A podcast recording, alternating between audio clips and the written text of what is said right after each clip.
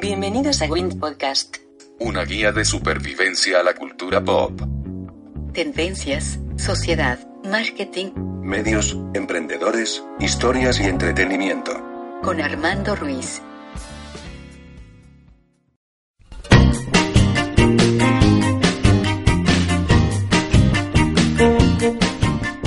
Hola, ¿qué tal? Bienvenidos a Win Podcast. Yo soy Armando Ruiz. Me encuentran en Twitter como Armando-MKT y en la página web armandoruizr.com. Eh, también de vez en cuando en allwinidisblog.com. Este es el podcast de las alitas.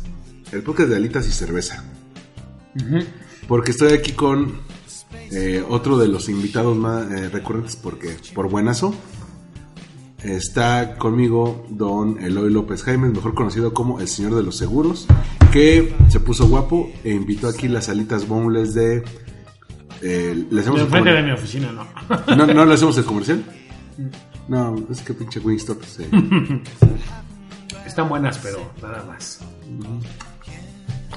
Hola, bienvenidos, gracias por la invitación. Estábamos platicando de el tema que vamos a grabar para este podcast. Mm. Porque es de lo- un poco de lo que todo el mundo habla y muy pocos dominan. O sea, tenemos aquí un par de, un par de libros que son buenísimos, que son de, de la Riva Group, este grupo de investigación de mercados. De Gaby de la Riva. De- Gaby de la Riva, patrocínanos. Sí, mandan los libros, Gaby de la Riva. ¿Otra vez? decir?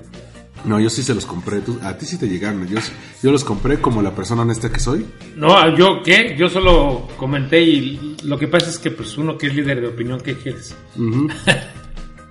Uno que es influencer, ¿no? Por cierto, ándale, uno que es influencer, por cierto, Gaby de la Riva, gracias por la por el envío. Generaste envidia en mi querido Armando y eso me gustó. Además de que los libros son buenísimos. Bite Me, Eloy.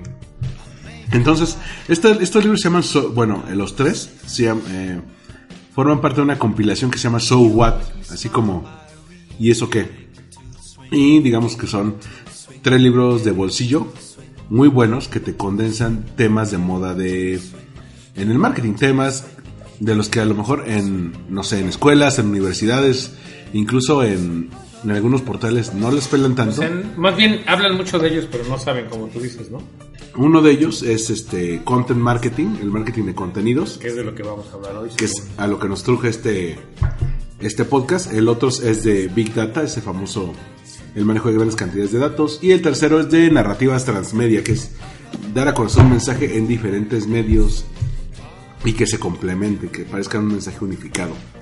Pero hablando del marketing de contenidos, Eloy, yo me acuerdo que, o sea, estamos hablando de un 2008, 2009, cuando apenas estábamos haciendo los pininos en Twitter. Eh, no se hablaba de contenidos, pero ya había gente que se estaba lanzando a crearlos, es decir, usar lo que tenían, un Facebook, un Twitter, en ese entonces ya podías subir videos de hasta 10 minutos a YouTube para comunicar un mensaje. Yo me acuerdo en ese entonces cuando, cuando hiciste tus primeras pruebas del videoblog, que, que era algo que, na- que nadie en el sector había hecho. Pues mira, el marketing de contenidos, más bien es algo que siempre hemos hecho. Eh, yo creo que tuvo su, su auge importante y lo que nos abrió los ojos fueron los blogs. A mí, me, a mí lo que me abrió los ojos para, para lo que es el marketing de contenidos es el blog. De ahí partieron muchas cosas. O sea, de ahí partió luego Twitter y lo que tú me digas, pero el marketing de contenidos para mí sigue estando principalmente en los blogs, principalmente.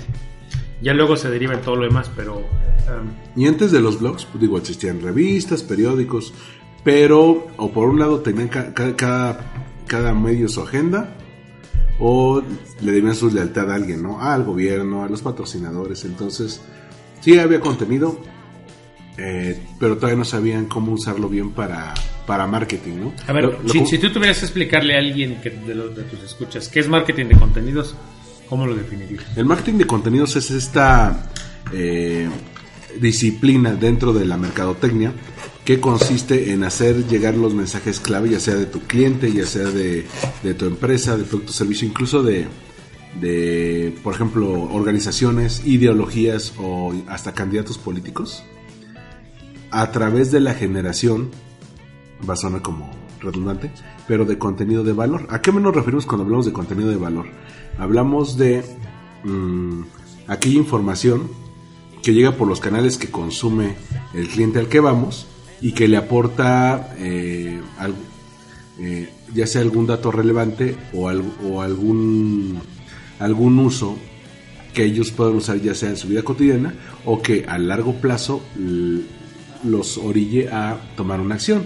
Esa acción puede ser o que se sumen eh, a una organización, que compren un producto, que busquen una asesoría, que se unan a una causa. Es decir, la, el objetivo varía, dep- depende de quién lo llama, pero eh, en lugar de llegar con un argumento de venta tal cual, que es lo que hace la publicidad, que es cómpranos, somos los mejores, este, nueve mensualidades sin intereses, no. Vamos a hacer un contenido para que el- nuestro cliente esté informado, eh, conozca un poco de esta industria, conozca que nos dedicamos, eh, sepa eh, informarse sobre el producto que le puede interesar. Una vez que ya esté informado, es más fácil que tome una decisión de comprar. Un cliente informado es mucho más proclive que compre un producto que uno que no lo está. A eso, a grandes rasgos, es el marketing de contenidos. Pero unos ¿Entendieron? Ojalá le hayan entendido. pero nos dirán, que, pero es que no me dices nada, ¿qué es contenido?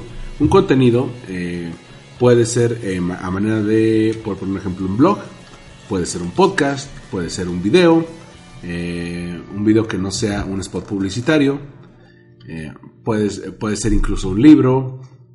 Es decir, no, nosotros diariamente consumimos contenidos, ya sea programas de televisión o radio, pueden ser podcasts, pueden ser este videoblogs de YouTube, todo- eh, toda esa parte. Pero le decimos contenido porque eh, ya cuenta con un, con, con un mensaje que a, a la gente que lo ve eh, le aporta valor, lo considera valioso. Bueno, lo que Armando quiso decir.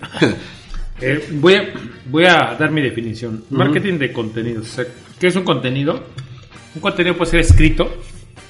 Lo que tú consumes en un libro, en una revista, en un, en un blog, en un periódico. Eso es un contenido escrito. Ese es un contenido. Incluso en redes sociales. Ajá. Todo lo que tú leas, ese es un contenido escrito.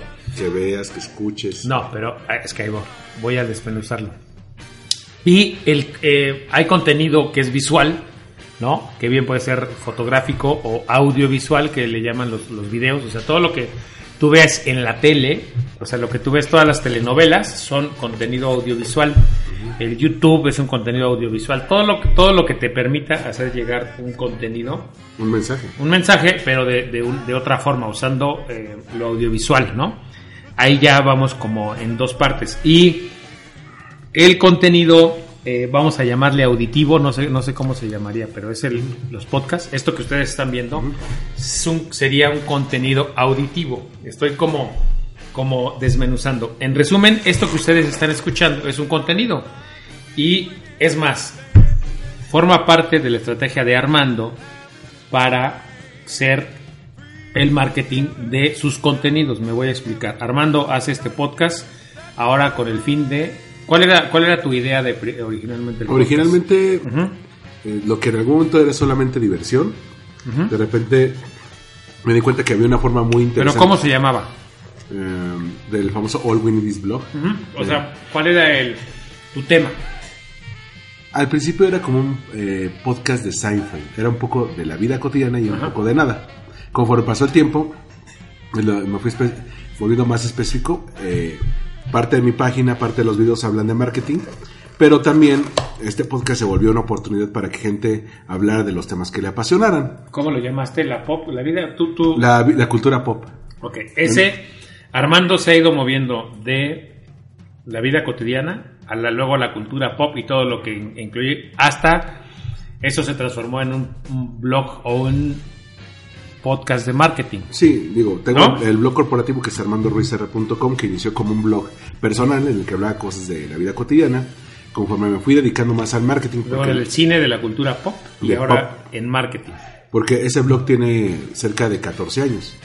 Entonces, cuando yo me fui dedicando más al marketing, pues empezaba a escribir más de marketing porque era parte de mi vida. Y eh, ahorita es un blog completamente profesional. Entonces ahorita esto que están escuchando es un contenido auditivo que tiene un objetivo. Ahora, eh, los objetivos varían de cada uno. Les voy a poner el ejemplo de lo que estamos haciendo con Eloy. Eloy hace, desde hace varios años eh, tiene un videoblog el- en el que, digamos, él tiene, ahora tiene dos videoblogs, pero, diga- pero digamos, él se enfoca a hablar de temas eh, de seguros, pero no son argumentos de venta, o sea, no son videos para venderte cosas de manera explícita. Lo que él hace es atiende las principales dudas que le han llegado a lo largo de los años eh, por parte de clientes, por parte de prospectos, por parte de, de personas que se encuentran en la calle y dijo, bueno, si hay tanta gente que lo pregunta, ¿por qué no lo resuelvo? En ese entonces producir un podcast era muy difícil, no existían los medios para hacerlo, pero resulta que era muy fácil producir un videoblog. Porque ya existían las cámaras y ya comenzaba a, despuntar YouTube. Entonces, el, mm, Elo ya, te- tenía un blog, llevó parte de esos contenidos del blog al videoblog con la eh, con, con la ventaja de que eso no se había hecho antes por ningún especialista en el tema. Entonces empezó a generar una comunidad, le empezaron a, a preguntar más seguros, empezó a llegar gente que le pedía alguna asesoría y fue cuando me llamó y decidimos hacer como un- una, una etapa B, llevar ese contenido a más cosas. Entonces fuimos a entrevistar este a especialistas del tema que pueden ser desde políticos hasta gente que era asegurada, hasta gente que sabía cómo estaba moviendo el sector. Hacíamos, empezamos con su podcast, el de previsión financiera, empezamos con infografías, empezamos con cosas mucho más elaboradas, que a la larga también le permitió que eh, dentro de su ramo fuera ubicado como un especialista clave en el tema. Eh, esto nada más en el, caso de él, de Eloy, eh, pero piensen en esto cuando estamos hablando de influencers, por ejemplo, como los youtubers, que muchas veces empiezan con un blog que es por diversión, por ocio, de repente ven que, que jalan, una, jalan público, construyen una comunidad y de repente ven que las marcas ya los quieren patrocinar, que los quieren llevar a campañas, que los quieren llevar a eventos, o sea, ese tipo de, de cosas eh, son, eh, son los que permiten marketing de contenidos y depende de cómo lo, lo, lo manejes. Hace ah, un par de, de semanas platicaba con, con Lucía Zamora, que es la especialista en storytelling, me decía que, que Coca-Cola siempre lo ha hecho. O sea, Coca-Cola en sus spots nunca te trata de vender tal cual refrescos, te construye una historia y, y que está basada o en la alegría, o en la familia, o en, o el calor de hogar. Y ya a, partir de ahí lo aterriza con Coca-Cola siempre está presente en esos momentos importantes de la vida. A, lo, a lo que vamos, para que sea, digamos, efectivo, ese contenido tiene que ser valioso a quien te está viendo. Uno como empresa siempre va a tener como, es que tienes que vender y tienes que comunicar que el producto es perfecto, que el producto es bueno, que el producto tiene tantas características. Ok, pero a la gente que te, que te ve y te escucha, ¿qué le importa? En cambio, si Es se, que existe la blancura perfecta, tanto en la ropa como en los dientes. Bueno, eso es el marketing anterior que no era de contenidos, nada más era de una sola línea, ¿no? en el Era mundo un, de la mar- publicidad- era, era un marketing que, que no era de contenidos o era de contenidos bastante pobres y nada más eran de una línea. Yo te intentaba convencer de algo, ¿no? Ah, no, no respetaban al público, o sea, no lo, no lo veían como un ente pensante, sino como un ente que recibía nada más los mensajes y actuaba en consecuencia, comprando, ¿no? O más bien tendría que actuar. Lo que yo buscaba es que él actuara, ¿no? Tal vez hoy el marketing de contenidos busca lo mismo, pero de una manera, no sé si más sutil, pero donde respeta un poco más o un mucho más al a quien está consumiendo ese contenido. Y uno diría, bueno, pero eso dónde se está usando ahorita. Si ustedes checan eh, los perfiles de redes sociales de, de muchas marcas, verán que ya están generando eso, que son desde opiniones, memes, e incluso algunos tienen blog, algunos tienen videos con... Pausa, un meme no es un contenido. Discúlpeme, pero yo Eh, eh. diferiré, diferiré toda, todavía un rato. He diferir contigo ahí. Alguna vez platiqué con Edgar González, que es en Twitter es arroba el de creativo, y dice que eh, las marcas envidian mucho a los memes. ¿Por qué? El meme se genera de manera espontánea. Eh, no- normalmente tiene un toque de humor que hace que la gente se abra a él y lo comparten por gusto, que es todo lo que una marca no puede hacer por más que le eche lana a su publicidad. No pueden hacer un meme tal cual. Que digamos que es un contenido inf- eh, informal, es un contenido en broma, es un contenido que, mu- que en- al menos en marketing muy pocas veces se aterriza a, a la marca, porque muchas veces... Perdón, sigo difiriendo. No es un contenido, es una ocurrencia. Y nosotros hemos hecho. Ajá. O sea, nosotros hemos hecho memes. O sea, claro. Hicimos hasta una serie de memes, ¿estás Ajá. de acuerdo? Pero para mí eso no es un contenido, es como subirnos al tren, comentar algo, pero básicamente. Porque para mí el contenido, el meme sería como una novela. O sea, es de nuevo, te burlas de alguien y ya, fin del comunicado, te subes. Pero no, ¿qué hace? No da nada. ¿Estás de acuerdo? Mm, no, porque A ver, que- el contenido lo que hace es que te da algo de valor. Que es pero, lo que pero hablamos. digamos, a veces no tiene que generar un valor este en primera instancia, sino ser como el primer golpe de varios. Te voy a, a contar un, un caso. Grumpy Cat. Grumpy Cat, del- ¿Qué es? Que es este meme del gato con cara de enojón, Ah. que se convierte en un meme. Este, Grumpy Cat, ¿no? Ajá, entonces lo, la dueña, pues Por sí, lo mismo se cobró un póster. lo, lo- lo usó, eh, usó varios este, memes de él y de repente las marcas de comida para gato, las marcas de tiendas de mascotas empezaron a, a buscar a Grumpy Cat para que este apareciera en su publicidad o que hicieran memes con su cara de enojón, Ok. pero eh, Tú o sea, estás hablando de efectividad. Eso, eso, haz de cuenta, eso no lo cuestiono. no, pero digamos que eso una De cosa ahí a que sea un contenido, hay algo de distancia. es un detonante. Sí, pero de ahí a que sea un contenido, sigo difiriendo. O sea, sí, en lo que tú dices tienes toda la razón. O sea, es efectivo, sí. De- pero es que regresa al marketing del siglo pasado, donde todas las marcas se suben y entonces empiezan a, a querer patrocinar porque ese es el marketing anterior. ¿Sí o no? Ujú. Entonces todos le dicen, ah, mira, es que ese gatito está tan gordito porque come mi comida, cuando no es cierto. Pero la gente lo quería porque hizo comunidad a través de sus memes. O sea, sí, pero no es contenido. Es como si te dijera que los youtubers que hacen el reto de la vomitada no son contenido, porque a mí personalmente no me gusta, se me hace grotesco. No. Pero la gente lo ve. Pero a ver, eh, eso es contenido. La, la novela es un contenido. ¿no? Que sea malo es otra cosa. Pero la novela es un contenido. Pero un meme no es un contenido. No, yo estoy, yo, mira, para no enfrascarnos en el tema, digamos que tú opinas que no, yo opino que sí. Y tan, hay marcas que se quieren subir ese tren del meme, que, que se han quebrado la cabeza trata- tratando de hacer sus memes, este, brandeados, sus memes de marca, y no les ha salido. ¿Por qué? Porque la gente no es tonta, eh, en cierto sentido, la gente sabe cuando le quieres vender algo así tal cual. Entonces, si de repente quieres hacer, no sé, por ejemplo, ¿te acuerdas de Edgar Secay? No. Edgar Secay era un, el- de, los primeros videos virales en español de un niño gordito Ah. que se cae. Y luego Emperador hizo la segunda parte y lo patrocinó porque el se trataba de que el niño le echaba los guardias del emperador a sus primos. Sí me acuerdo de Y bueno, eso a, a fin de cuentas se com- eh, eh, Edgar en cierto modo era un meme. Y le dieron la vuelta para convertirse, convertir algo que era de interés para el público en ese entonces eh, en una oportunidad para posicionar la marca. Ok.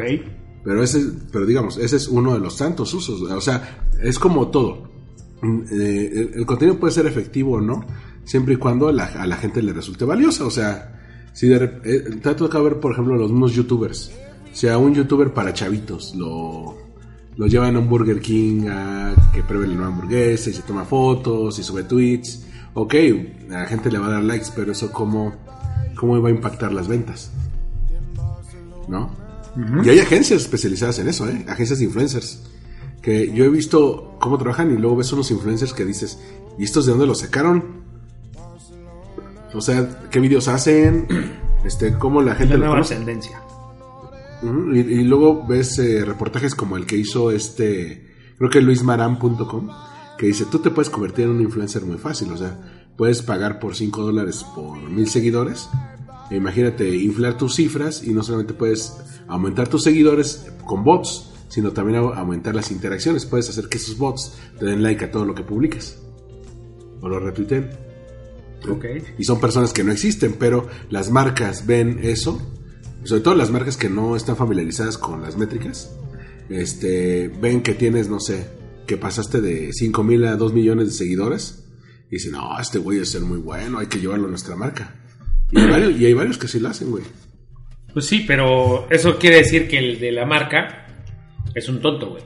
O sea, te voy a explicar. A ver, es, hoy es bien fácil saber si alguien es un verdadero influencer o no. Es bien fácil. Y, y no requiere de mucho tiempo ni de mucha materia gris. ¿Sí? O sea, requiere meterte un rato a internet. Invertir, tú inviertes un par de días en internet, das de cuenta. Yo quiero conocer cuál podría ser el influencer de viajes, ¿no? Entonces tú empiezas a entrar y hay varios, ¿no? Está el famoso Alan por el mundo, que te vas dando cuenta, ah, sí es cierto, este güey sí le mueve. Sí genera contenido. Sí genera, o sea, la gente lo sigue, interactúa, él está, o sea, su, él ves a... In- incluso Alan dice, yo no- a mí nadie me patrocina mis viajes, o sea, yo trabajo, le ahorro y ya me dedico para cierta temporada del año para irme de viaje. Pues te digo, eh, ahí empiezas a, a- o sea, empiezas a ver que el tema es del gerente de la marca. Cuando tú compras un influencer como ese, pues tú te tienes que meter tantito. Es es súper fácil. eh, está también Sí, tips pero- de viajero. O sea, hay gente que tú puedes ver que dice, ah, este sí es cierto. Sí, la pareja viajera también es muy buena. En ese sentido, está ya, no existe, ya no existe la pareja. viajera. ya no son pareja Luego te viajera. cuento. Bueno, el asunto con esto, con, con esto es que eh, muchos, mira, hay muchos eh, que se dedican a esto, los brand managers, los de marketing, y los hemos conocido porque con- conocemos de, de- en persona varios. Muchos no son gente creativa. Muchos ni siquiera son gente informada. Yo conozco gente que son directores de marketing o gerentes de marca que ni siquiera tienen perfiles en las redes sociales. Mucho menos siguen las tendencias del mercado. Muchas veces se limitan a sacar la chamba o a hacer lo que les decía el manual corporativo o lo que hacía el güey que estuvo antes de ellos en la chamba. Entonces con esa con esa hueva para este, echar a andar las estrategias de marketing, eh, ¿tú crees que se van a dar algún tiempo para monitorear? O sea, tú, por ejemplo, ¿tú sab- eh, crees que sepan ellos lo que es el cloud? No. Nadie. Para los que no sepan, el cloud es un es una calificación que, que te da una organización que se llama Cloud, justamente, que eh, te mide en una escala del 0 al 100 basado en las redes sociales en las que tú tienes presencia, el número de personas que, que te siguen y, la- y el, el número de interacciones que tengas con ellas. Entonces, de los más altos hasta hace unos años era Barack Obama, que tenía 92. Estaba el Papa Francisco, tenía como 86. Había, eh, eh, tú y yo, Eloy, teníamos alrededor de los 60. No me acuerdo si 62 o 63. Y este. Y había un. Y luego todos los demás. Sí, o sea, yo tenía mi amiga que tenía 20 seguidores y tiene un porcentaje cloud de 15, o sea, pero eh, y ese porcentaje cloud hasta hace unos años les ayudaba mucho a los brand managers a decir, pues este influencer va y estrenó, porque dices, mira, a lo mejor eh, tú tienes 5000 seguidores, pero esos 5000 te, te siguen y, difunden lo que dices y que interactúas y te preguntan.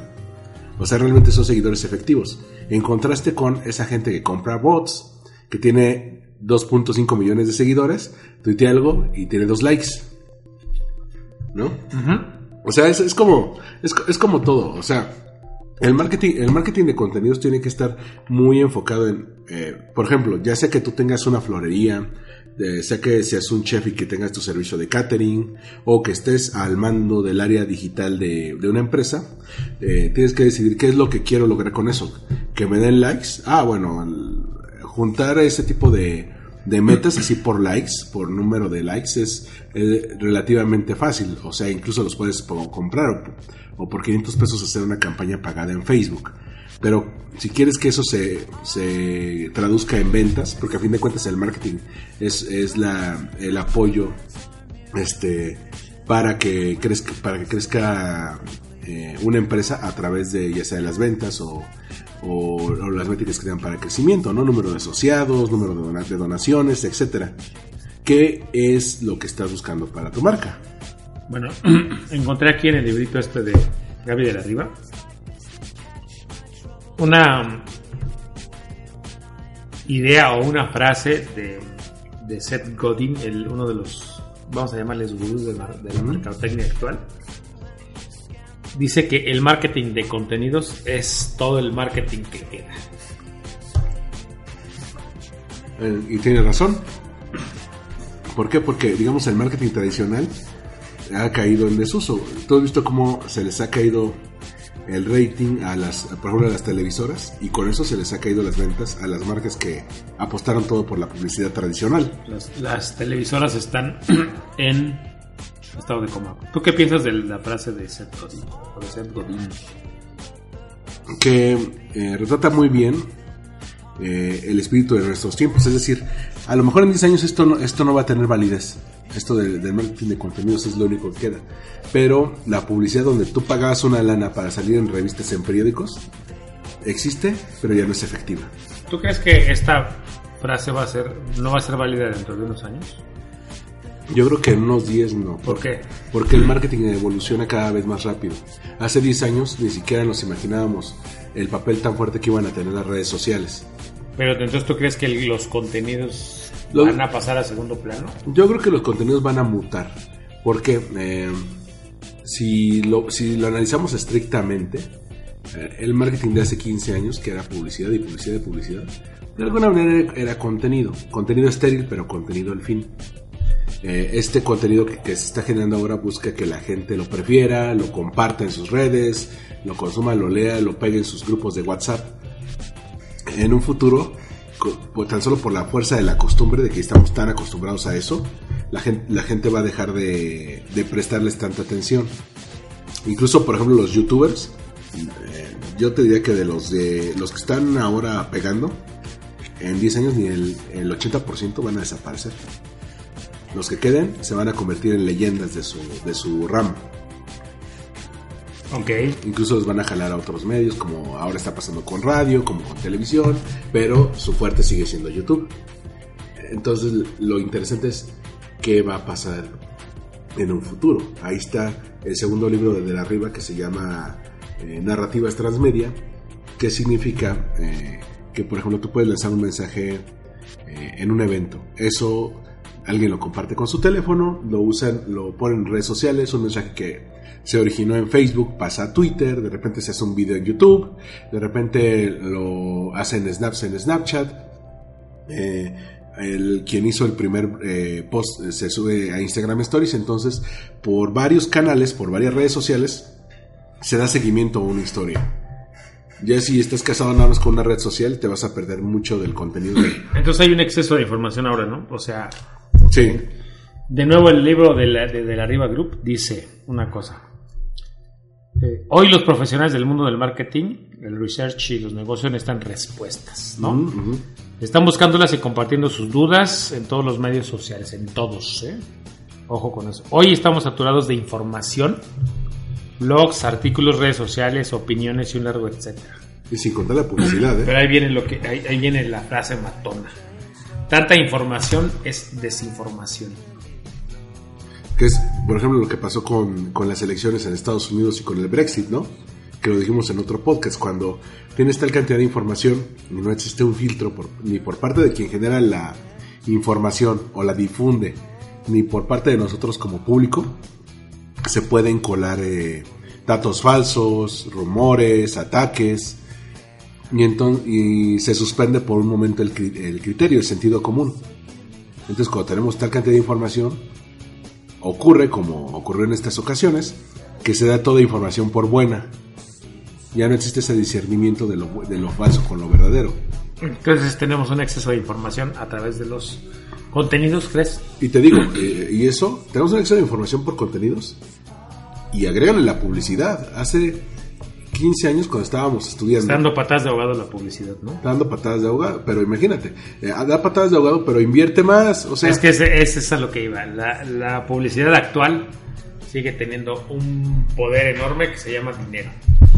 decían que eh, hace 15 años que cuando estudiábamos, que una persona promedio aquí en la ciudad reci- recibía cerca de 3.000 impulsos visuales al mes. Impulsos visuales entre publicidad, anuncios, carteles, eh, contenido pagado en redes sociales, cualquier eso. Eso hace 15 años. Ahora, el, el- ah, bueno, para esto, 3.000 al, al día significa un millón al año. Un millón de impactos visuales. Ahora, en lugar de 3.000 al día, se estima que recibes 10.000 impactos al día. Tan solo ahora... Y pagados, ¿no? y pagados. Ahora me acompañaste antes de grabar a cortarnos el pelo. ¿Cuántos carteles de negocios vimos? ¿Cuánta publicidad? Ya ni las pelamos. No, yo, yo ahorita que dijiste, yo ni me acuerdo que ver. Si acaso se se nos queda el caso, eh, venimos para acá para grabar y eh, ocurrió que eh, uno de los edificios que están aquí en Cuapa lo tiraron por Cuatro edificios. cuatro edificios que estaban en una, en una sola manzana, las tiraron por porque se habían dañado por el sismo del 19 de septiembre. Este, al parecer en ese edificio eh, o allí cerca había un local de comida mexicana que se especializaba en tamales.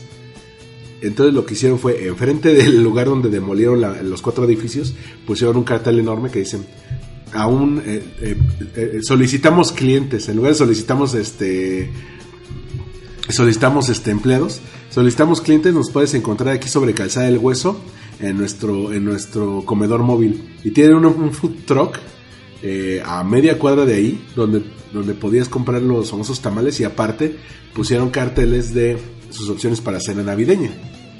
Pero porque es un poco salirse de lo tradicional, ¿no? Claro, hay, O que, sea- hay que verlo. Voy a leer algo de nuevo. Voy a ir leyendo, ¿te parece? Algunas cosas aquí para que Sí. eh, la gente vea. El del libro de nuevo de Content Marketing dice, si creas algo por lo que alguien pagaría, pero lo que haces es regalarlo, no solamente estás construyendo confianza, sino que estás sorprendiendo al público y lo compartirá. Comparten no solo lo que han cons- conseguido gratis, sino que también comparten el hecho de que han sido sorprendidos por una marca que no les ha intentado vender algo. Esto lo dice eh, Joe Chernow, eh, Insight Square. Y tiene toda la razón. Por ejemplo, en, el caso de, de los videoblogs que, que, que haces tú, mencionábamos que muchos de los, de los profesionistas en seguros, de, de los agentes, cuando buscan, cuando dan una asesoría, se qu- quieren hincar ahí el diente y no sueltan al cliente o al prospecto y le quieren ven- vender a, a- a huevo algo desde el principio, ¿no? A fuerza. a fuerza, a fuerza ni los zapatos entran. En cambio, eh, el enfoque que tú usas es, primero los voy a informar, les voy a dar ese contenido que por el que ellos han estado buscando tanto tiempo y si quieren algo más, los asesoro. La asesoría no conlleva una venta tal cual, pero pueden eh, un cliente informado se puede interesar en opciones de seguros más que alguien que no sabe. Les voy a dar un dato, ahorita que me recordaste. Eh, vi unos videos que tenemos ahí en el sitio. El sitio, eh, hay uno que se llama 10 razones por las que deberías tener un seguro de vida. Tiene 60 mil visitas. 60 mil, me sorprendió mi propio número. Y hay otros de auto, de cómo funciona el deducible, de cosas básicas que para mí son básicas. Son los que tienen entre 16 y 20 mil visitas, distintos. ¿eh? O sea, a mí me sorprendieron que no son esos que hicimos alguna vez esperando justo que tuvieran más visitas. Los, los que son básicos me sorprenden y la gente los comparte mucho. Porque es, es lo que la gente busca más. Uno, uno no va sabiendo hasta que, hasta que te vas enterando. E incluso en algún momento... Hasta que los datos te lo van diciendo, ¿eh? O por ejemplo, cuando tú mencionabas este casos, o sea, igual de personas concretas que no decía su nombre, pero que tenían una necesidad. Y eso se traducía en, en proteger a su familia o en protegerse ellos en caso de que les pasara algo. Aquí el libro de narrativas transmedia tiene una frase que dice, el marketing ya no es sobre las cosas que haces, sino sobre las historias que cuentas. Esto lo dice Seth Godin. De nuevo, el, el gurú. O sea, la las historias son una manera muy interesante de y muy efectiva de conectar con el público. Es como cuando contabas una anécdota en una fiesta, ¿no? Cuando conectas, comentas una anécdota y, es- y está es bueno, un buen ejemplo. la, la gente te escucha, ¿no? La gente Ese te- es contenido. es contenido. Y ese es un storytelling, ¿no? O por, y, y, por ejemplo, aterrizándolo a las marcas. Ayer, ayer cenaba con un amigo, este, y, me, y, le, y le- le decía esta famosa cifra de que un cliente satisfecho habla del servicio bien a tres personas, pero un cliente insatisfecho se lo dice a 10. Pero debe decírselo cuando menos a 20, dicen, ¿no? Las estadísticas. Ahora, y ahora con redes sociales puede llegar a más. Pero este, pero él me decía, puta, estamos comiendo un chilis y me dice, puta, si, si te contara en este chilis me han tratado mal como unas 20 veces. Como unas 20 veces y sigue yendo, mira. Sí, porque hay gente bien masoquista. Otra frase. El marketing tradicional habla a la gente. Esto, esto que les voy a leer, voy a leer de nuevo. Esto define lo que es el marketing de contenidos. El marketing tradicional habla a la gente. El marketing de contenidos habla con la gente.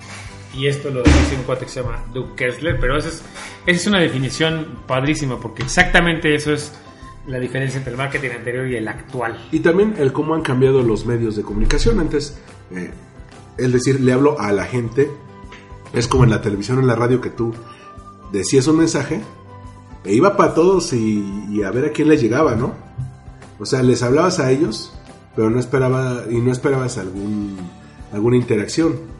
Ahora con los medios digitales hablas con la gente. O sea, ahora recibes respuestas, te dan likes, lo comparten, hacen interacciones, te, pide- te piden asesoría para tus dudas. Estableces un diálogo, ya no es solamente una comunicación de un canal. Te mandan mensajes. o ahora, bueno, con los Facebook Live, que también son, o Periscope, o todas estas transmisiones en vivo, porque hasta YouTube tiene transmisiones en vivo, esas son contenido que haces, pero que de, en vivo te están, bueno, Te están comentando. Incluso tú cuando haces tus Periscope, eh, también en Facebook Live, pero no, en- no tan... No tanto. No, no tanto. En- te, en te empiezan a comentar, ¿no? De, hola, Eloy, oye, qué bueno, qué bueno, hace mucho que no te veía por acá, este... Qué bueno, te- te- oye, tengo una duda de esto, o muy buen tema. Ese, ese tipo de cosas, o sea, ya es una interacción. Ya no, ya no puedes, como, en, el marketing tradicional, esperar a que el otro nada más este, te escuche. Incluso hay marcas, ¿no? Que tienen sus redes sociales así de, ponte este post y si alguien comenta algo malo, lo borras. O eliminas el post. O dicen, no, es que este fulanito me, me, está comentando, me, me ha, me ha tocado así, fulanito me está comentando mal de mi marca. ¿Cómo le hago para que borre su cuenta? Así, eso no se puede, o sea, tienes que interactuar y, va, y así como en la vida real, en la vida offline, hay gente que va a hablar bien de tu marca y hay gente que va a hablar mal, como todo. Y tienes que aprender a vivir con eso. pues más que vivir con eso es entender las reglas. No es, no es que tengas que aguantarte, pero si entiendes las reglas del marketing de contenidos, que es, mira, te voy a platicar, por ejemplo, qué experiencia hemos tenido ahorita que dicen esto. Ajá. A mí me gusta hablar con la gente ¿no? Ujú. y pongo temas de seguros que son, pues, que, que nadie trata, pero que además muchos agentes o hasta la misma industria le tienen miedo, ¿no? Es decir, que las aseguradoras no pagan, que los seguros no funcionan, que no sé qué. Y me gusta poner temas que de repente son polémicos sobre la mesa. Y me gusta poner temas sobre la mesa que son polémicos los temas, ¿no? Entre ellos, por ejemplo, la última semana hablé de los dólares, ¿no? Ujú, ujú. Me cansé, me aburrí, la verdad, de que yo tengo buena experiencia con los con las pólizas de dólares y las muchos especialistas, entre comillas, de finanzas personales empezaron a, a satanizar las pólizas de dólares. Casi casi que le decían aléjense, son el diablo. Entonces yo decidí hablar por qué, cuál ha sido mi experiencia, pero yo sabía desde que decidí hablar de eso que iba a haber gente en contra y está bien, yo decidí respetar su opinión y abrir. eso, no, por supuesto que no, al contrario. Hice transmisiones en vivo para en vivo poder, si no debatir, sí exponer las ideas y exponer por qué yo, que soy un especialista en el tema, creo que podría ser los dólares una buena opción. Eso, cuando tú abres el canal de comunicación, estás abriendo un poco la caja de Pandora si no sabes a lo que vas. O incluso atender dudas. Sí, por eso. Pero, pero también hay mucha gente que no puede lidiar con los trolls. Ajá. O sea, tú has visto así gente que... Yo no puedo, ¿eh? o sea, a la fecha te consta que no puedo. Fuimos Pero- a tomar un curso, pero bueno. Pero no te agarras, pero no te agarras, no te enfrascas en una discusión interminable con un troll. Como Ay, el político este, Lozano, estos días que peleando. Javier Lozano, o León Krause, o Chumel Torres, que no, que tienen la piel muy ligerita a la hora de lidiar con gente que se mete a insultarlos. Y, no- y mucha gente así, tú, eh, hay gente que tiene un millón de seguidores, luego llega un vato que tiene 25 seguidores, lo insulta y el otro le compra la pelea. O sea, a eso me refiero. Los contenidos son eso, es abrir la comunicación y bueno, esperar a, a ver qué sucede. Esperar lo mejor y prepararse para lo peor, decían por ahí.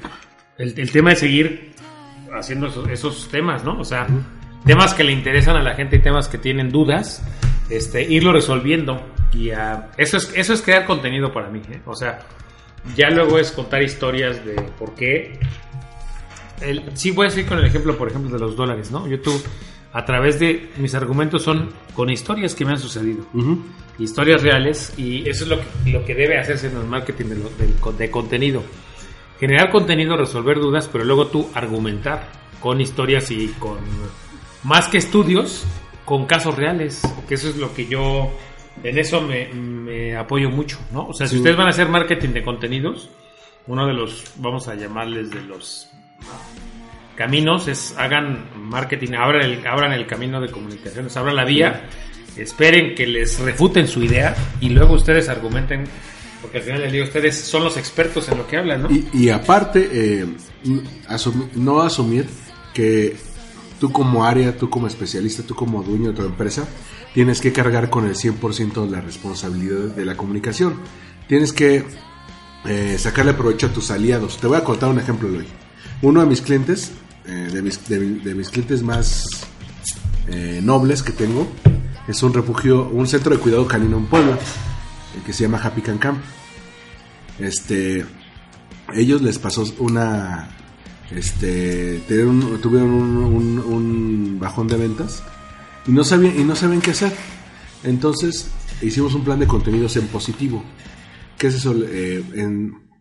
Buscamos, entre otras cosas, buscamos a clientes que habían, han sido leales a, Happy toda la vida. Y les, pedi- les pedimos que nos, que nos contaran su historia, así tal cual, sin tapujos, eh, de, de entrevistas de 15 minutos. Hicimos cápsulas de dos minutos, minuto y medio, que intercalaban sus declaraciones con videos del perrito, jugando en los jardines y todo. Puta, se dispararon la, no solamente las vistas, sino las visitas al sitio y los y, lo- las solicitudes de cuidado en un ramo y en una ciudad que realmente no son grandes. Porque a la gente le gusta conectar con historias y a la gente le gustan las, eh, que tomen que los tomen en cuenta, que dicen, este cuate es como yo, tiene un perrito que no, que no me gusta dejarlo solo en la casa, me voy a ir de vacaciones y lo voy a dejar y me da mucha pendiente, ¿qué puedo hacer? Ese tipo de cosas, o sea, a veces mm, si, si hubiéramos te- tenido el 100% de la responsabilidad de la comunicación, hubiéramos hecho algo muy tradicional, pero en lugar de eso recurrimos a los que podían hablar bien de nosotros. ¿Quiénes? Los clientes. Los que podían dar su experiencia, ¿no? Exacto. ¿Y Aquí- cómo les fue en eso? Cuenta. Pues muy bien, o sea, tan, tan bien que lanzamos hace poco el video institucional. Y bueno, no solamente los clientes eh, les gusta, cuando se ven en el video, lo comparten en sus redes y se hace un efecto dominó muy padre. Esa es otra cosa de los contenidos, ¿ven? O sea, le hablan con el cliente Sí. y el cliente dice, mira, estoy, está- empieza a interactuar con la marca. O sea, son, son... Sí. Bueno, cuenta ahorita que me dijiste eso del refugio de animales. Hiciste el concurso del perro del mes, ¿no? Y hablando, la, ¿qué hacía la gente? Mm. Nominaba a su perrito para que participara en el perro del mes. Y elegíamos finalistas y la gente votaba. Pero vean lo que ocurre con esto. O sea, ¿cómo se puede transformar? O sea, la gente, el cliente originalmente se enfocaba en bajar mis ventas porque un número X de personas hablaron mal de mi marca y tuvieron una mala experiencia con ellas, que es otra cosa que nos da miedo. Hay personas que tienen malas experiencias con nuestra marca y nos dan nos da miedo que hablen, ¿no? Pero si las dejamos que hablen y luego podemos también hablar a las que han tenido una buena experiencia con nuestra marca, nos podemos llevar sorpresas muy agradables. Aquí, por ejemplo, en el libro de, narrativas transmedia, eh, hay una parte que dice Humberto Eco y, y que queda perfectamente con este caso que te conté. Dice, para sobrevivir tendrás que contar historias. El contenido y el storytelling, es decir, esta disciplina para contar historias, no pueden estar divorciadas. Mm, Tal vez no van a estar siempre unidas, pero tienes que tomar en cuenta que los seres humanos estamos hechos de historias historias de buen servicio, historias de mal servicio, historias de un problema que tenías y que te ayudó a resolver el que fuiste a tal lugar, compraste tal producto, confiaste en tal marca, votaste por tal candidato. Nosotros eh, hablamos a través de las historias. Y es, y- y es por eso que el marketing de contenido se puede nutrir mucho por eso. Si tienen clientes que han sido leales a ustedes y que siempre los prefieren y que siempre los recomiendan, apóyense también en ellos son, son una, una buena fuente de contenido. Y muchos, te digo, a mí muchas veces me han dicho, es que Armando, yo no sé escribir, es que yo no le sé eso de la edición, es que yo no le sé eso del podcasteo. Búscate gente, siempre hay gente. Hasta de un equipo. Ajá, incluso, eh, por ejemplo, eh, últimamente he eh, unido a mi equipo a gente que es muy joven, que quiere probarse, que quiere aprender de marketing, pero también tiene toda la disposición, este, pero que necesitan un camino para, para encauzarse. Necesitan un guía, un gurú. Ay, cálmate. Armando Ruiz. Entonces, Soy este, tu guía, soy tu gurú. Has llegado al- o sea, como a la iglesia correcta. no soy como Tony Robbins, porque Tony Robbins decía, I am not your guru, en su documental de Netflix. Pero bueno, este... No, y, y es la oportunidad para, para que ellos aporten algo. Es decir, eh, también emprendedores, gente de las áreas, nunca asuman que ustedes tienen que hacer todo. Denle la oportunidad a otras personas para que aporten algo a su empresa. Que es más o menos, eh, tú lo que viste hoy ahora, no solamente ahora que, que iniciamos el blog y retomamos los videos, sino cuando ampliaste el equipo de tu, de tu despacho. Pues eso, eso, eso siempre ocurre. Cuando, cuando quieren hacer marketing de contenidos, tienen que hacerse de un equipo. Alguien que les ayude a... Pues primero delegas Ajá. las cosas que, que se pueden delegar y luego vas juntos haciendo mejores historias. ¿no? Sí. ¿Sabes, por ejemplo, quién empezó a, hacer esto? Que lo van a lanzar pronto. Eh, Gis y Trino, los del, Ah. San- los del Santos, van a lanzar eh, La Chora TV, que es un canal de contenidos audiovisuales, este, videos, entrevistas, varias cosas así. Todavía no saben si lo van a lanzar como un video podcast, como un video blog en YouTube, o si algún canal se va a poner guapo, pero ya armaron un equipo que es de productores, camarógrafos, editores, y lo están fondeando ellos.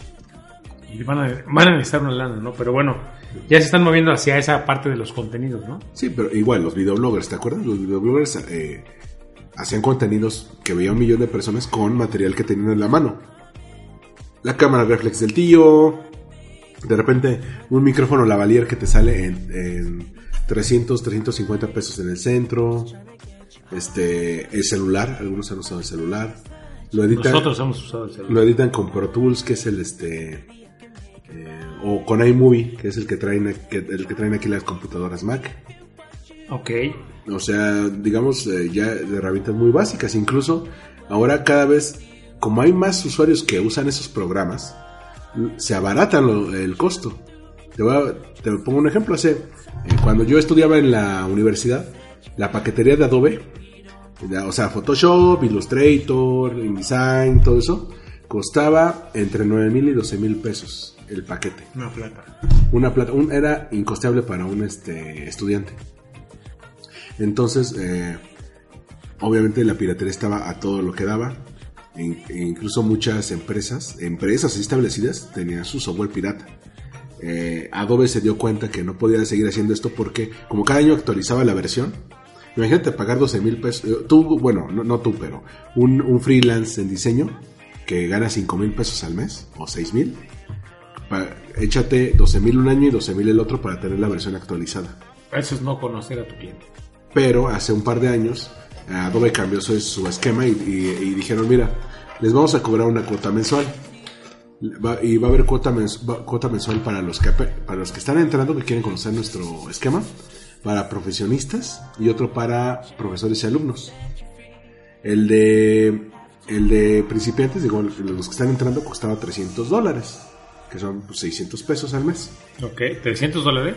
Ajá, el full, el, el full de, te costaba 50 dólares, o sea, mil pesos.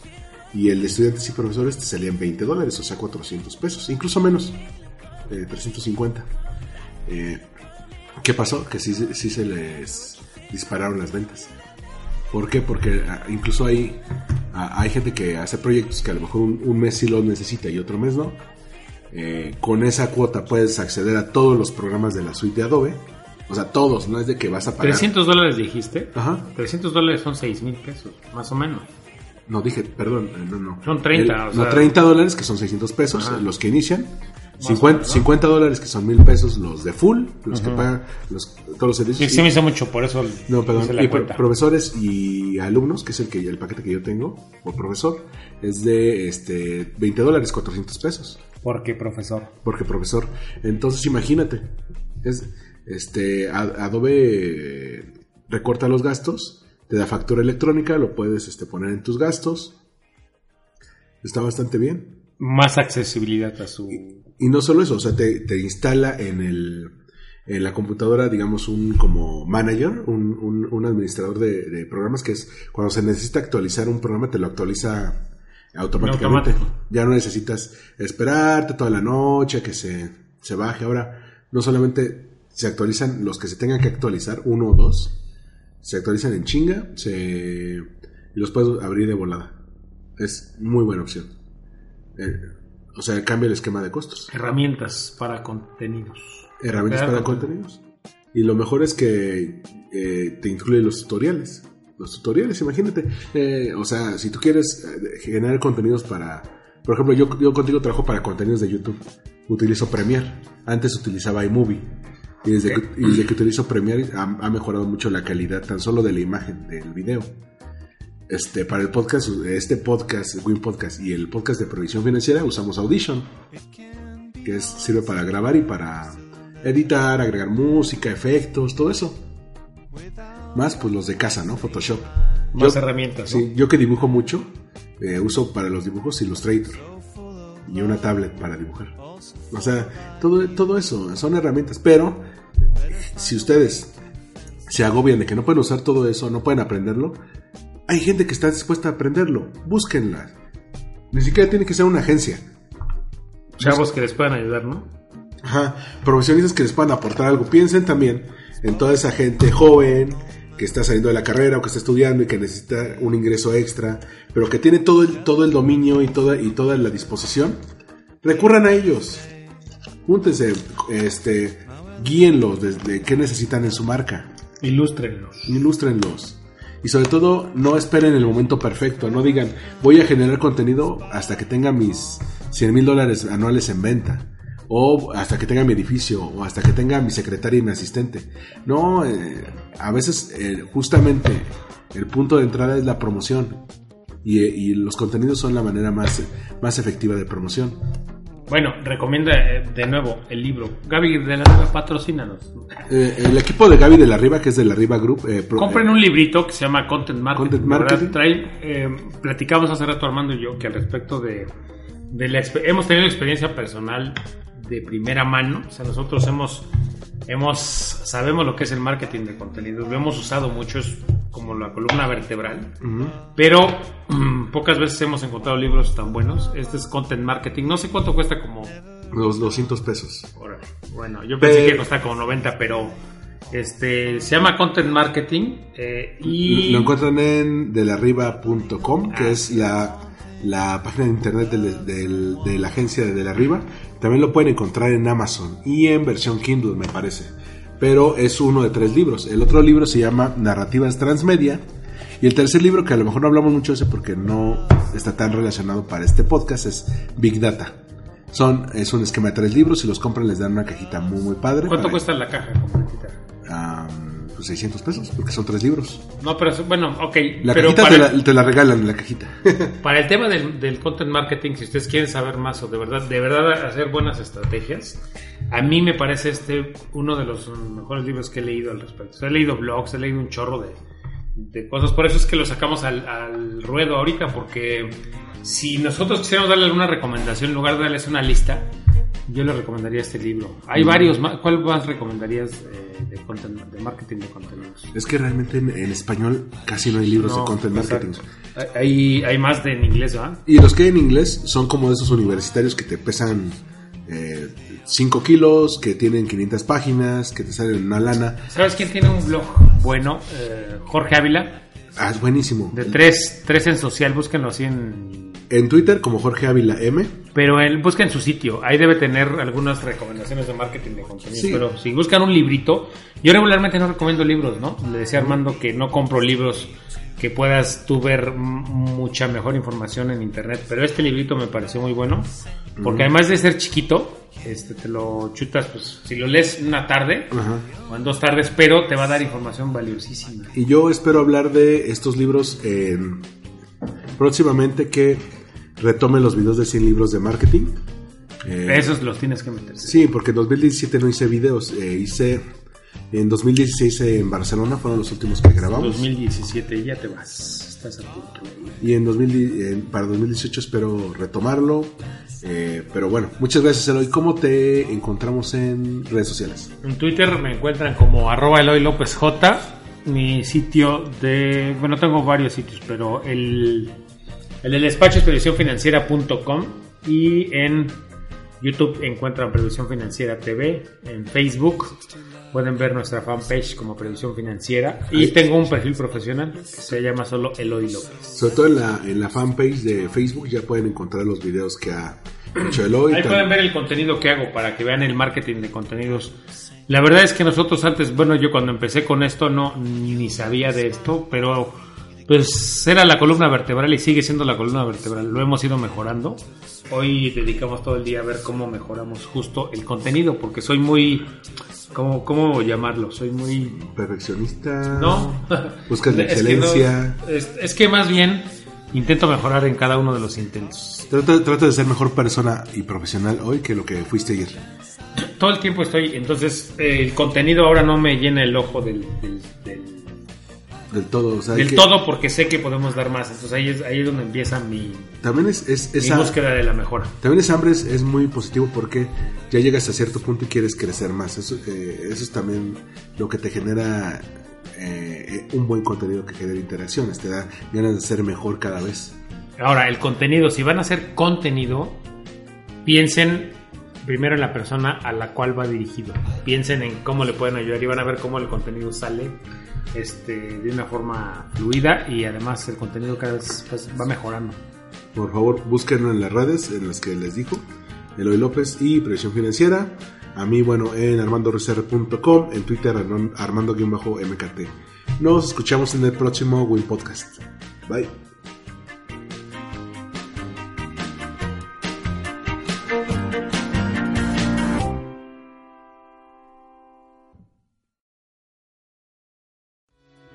Esto fue Win Podcast, Una producción de All We Need Is Blog. Síguenos en iTunes. iVoox o en allwinidisblog.com.